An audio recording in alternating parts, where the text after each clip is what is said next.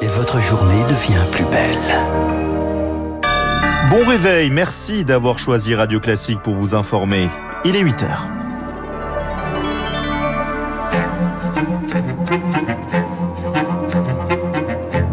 La matinale de Radio Classique avec Gaël Giordana. À la une de votre journal, Marc Tédé, en Gironde, en Isère, en Bretagne et désormais en Lozère, les incendies se multiplient cet été. Comment en déterminer l'origine? C'est le travail d'une brigade spécialisée. À qui seront vendues les premières céréales exportées par bateau depuis l'Ukraine? Et à quel prix la destination du premier navire reste pour le moment incertaine? Enfin, sera-t-il encore possible de nager avec les dauphins, comme le proposent certains professionnels du tourisme? La pratique est interdite, mais ils n'entendent pas baisser les bras. Radio classique. La France n'avait pas connu autant d'incendies depuis la canicule de 2003. Plusieurs sont actifs en ce moment même, Marc. Oui, ce qui touche depuis samedi, les monts d'arrêt en Bretagne sont désormais fixés pour la majorité d'entre eux. Ce sont 290 hectares qui ont été détruits par les flammes. En Lozère, un feu parti hier du Mas-Gros et déclenché par un engin agricole a déjà ravagé 700 hectares. 1200 personnes ont d'ailleurs été évacuées cette nuit. Autant de départs de feu favorisés par la forte sécheresse et les températures extrêmes. En juillet, ce sont 20 000 hectares, par exemple, qui ont été détruits à la teste de bûche en Gironde. Mais comment faire pour retrouver les origines de ces feux? C'est justement le travail d'une brigade, la BRCCI, la brigade de recherche des causes et circonstances d'un incendie. Elle regroupe gendarmes, pompiers et forestiers avec un objectif, retracer l'histoire des premières minutes du feu. Anna. Il faut avant tout bien connaître le terrain et notamment la végétation. C'est là qu'intervient l'Office national des forêts, explique Benoît Raymond, responsable de pôle à l'Agence de défense des forêts contre l'incendie. On a un réseau de mesure de la teneur en eau dans la végétation qui va nous permettre d'avoir une indication déjà sur l'énergie qu'il a fallu pour que l'incendie en question éclose et se développe. L'énergie vient en fait donner des indications sur les causes du feu. Les feux de mégots de bord de route ne vont pouvoir éclore que dans des conditions de sécheresse. La végétation a une teneur en eau euh, encore élevée, il va falloir aller chercher des causes qui ont généré une énergie supérieure. Des premières pistes donc, mais qu'il faut ensuite vérifier sur le terrain.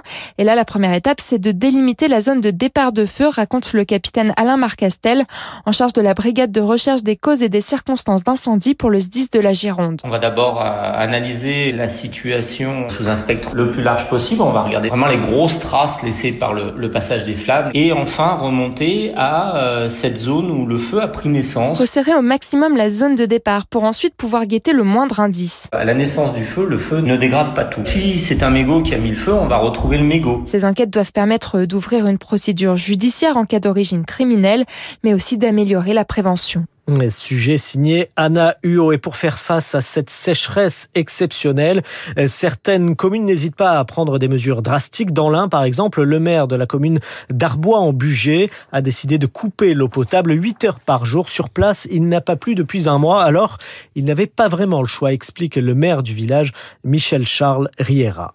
Nous, on consomme 60 000 litres d'eau par jour. Ces 60 000 litres, il faut les avoir toujours disponibles. Et aujourd'hui, sur trois sources que nous avons habituellement, il n'y en a plus que deux qui fonctionnent et qui ne sont qu'à moitié de leur débit. Donc nous avons pris la décision de couper l'eau parce que bah il y en a toujours qui continuent à arroser leurs fleurs, leurs machins, etc. Même si ça grogne toujours un peu. Je dirais que dans l'ensemble, ça a été assez bien pris. Et il faut qu'ils prennent conscience que dans les années qui viennent, nous n'aurons pas toute l'eau dont nous avons besoin. Des propos recueillis par Azaïs Perronin. Dans l'actualité également, le ministre de l'Intérieur promet un renforcement des contrôles contre les rodéos urbains. En déplacement à Marseille, Gérald Darmanin annonce 10 000 contrôles pour tenter d'endiguer ce phénomène. Hier, un jeune homme de 18 ans qui avait reconnu avoir renversé et grièvement blessé deux enfants avec une motocross vendredi à Pontoise a été mis en examen et écroué. L'une de ses victimes, une fillette de 7 ans, est toujours aujourd'hui entre la vie et la mort. Les rodéos urbains, nous en reparlerons à 8h15 Gaël avec votre invité. Il s'agit de Benoît Barré, secrétaire national du syndicat de police Alliance. Exactement. Justement, à l'étranger, l'une des résidences de l'ancien président Donald Trump perquisitionnée par le FBI. C'est l'ancien président américain lui-même qui annonce cette opération de la police fédérale qui a visé sa propriété de Mar-a-Lago en Floride. Bonjour Pierre Collat. Bonjour. Euh, le FBI ne confirme pas cette perquisition et Donald Trump se garde bien de préciser dans quel cadre elle était organisée. Selon les médias américains, cette perquisition a lieu dans le cadre d'investigations sur la gestion de documents officiels. En février, les archives nationales avaient déjà récupéré 15 cartons en Floride que l'ancien président n'aurait jamais dû emporter avec lui. C'est formellement interdit. Il y avait dans ces cartons des lettres de Barack Obama et du leader nord-coréen Kim Jong-un. C'est probablement pour la même raison que le FBI est actuellement à Mar-a-Lago, immense propriété de l'ex-président à Palm Beach. Il s'est plaint dans un communiqué de persécution politique et affirme que son coffre-fort a été forcé. Mais Donald Trump est lié à d'autres affaires en cours qui pourraient également justifier cette visite du FBI. Une enquête parlementaire cherche notamment à faire la lumière sur son rôle dans l'invasion du Capitole. C'était le 6 janvier 2021. Précision signée Pierre Collat. Et puis toujours à l'étranger, l'armée de Taïwan a entamé aujourd'hui un exercice d'artillerie à balles réelles, exercice de simulation de la défense de l'île contre une attaque par la Chine, alors que Pékin a procédé à d'importantes manœuvres militaires aux abords de Taïwan depuis samedi. 8h06, que va devenir la cargaison du navire Razoni, le premier bateau céréalier à avoir quitté l'Ukraine le 1er août dernier à destination du Liban. Il devait accoster à Tripoli dimanche matin, mais l'acheteur final a finalement refusé cette cargaison de maïs en raison de cinq mois de retard de livraison. La destination de la Syrie avait été évoquée ces dernières heures, mais ce matin, le cargo est arrivé au large du port turc de Mersin. Depuis son départ d'Odessa, seuls sept autres céréaliers ont quitté l'Ukraine. À ce rythme-là, impossible d'écouler les 25 millions de tonnes coincées sur place. Faut-il s'inquiéter de ces atermoiements et de ces difficultés Non, selon l'économiste Franck Galtier, spécialiste des marchés agricoles. L'accord entre la Russie et l'Ukraine a conduit à débloquer les exportations ukrainiennes. Et même si ces exportations n'ont pas encore eu lieu, elles vont prendre du temps, plusieurs semaines et plusieurs mois, que c'est compliqué, qu'il y a des retards, il y a des délais. Tout ça finalement n'est pas très important parce que les marchés ont anticipé au moment où l'accord a été signé, les prix sont revenus à leur niveau d'avant la guerre en Ukraine. Il n'y a pas vraiment de risque de pénurie. Le problème auquel étaient confrontées les populations comme celle du Liban, c'était des prix élevés. Étant donné que les prix ont baissé sur les marchés internationaux, même si le Liban ne reçoit pas du blé d'Ukraine, qu'il achète du blé ailleurs, ça ne sera pas un souci. Et puis, euh, autre conséquence de la guerre en Ukraine, les Européens commencent à se serrer la ceinture quant à leur consommation de gaz.